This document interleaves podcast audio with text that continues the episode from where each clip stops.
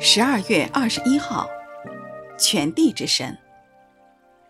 作者刘瑞光。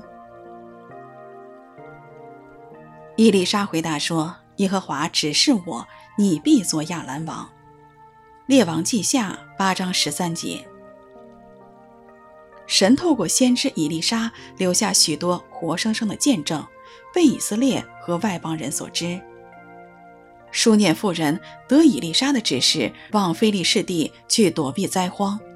七年之后回来，田地已被人占据，因此他求以色列王帮助。刚好那时王正与以利沙的仆人基哈西谈论以利沙所行的神迹。当基哈西谈到以利沙使书念妇人的儿子复活的事情时，这妇人刚好来到王的面前。王看见这活生生的见证，就答应将这妇人所有的归还给他，也认识到神是真神。不仅如此，神在外邦人中也留下他的见证。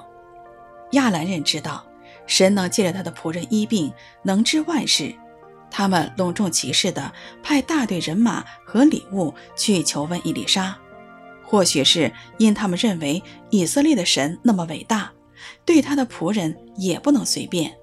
外邦人懂得敬畏神，以利沙得神的指示，知道亚兰王的病必痊愈，但哈薛必杀亚兰王而篡位，将来必苦待以色列人。这些事果然应验，神在亚兰也留下见证。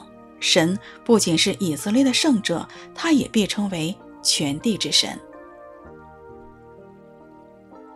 伊丽莎回答说：“耶和华指示我，你必做亚兰王。”列王记下八章十三节。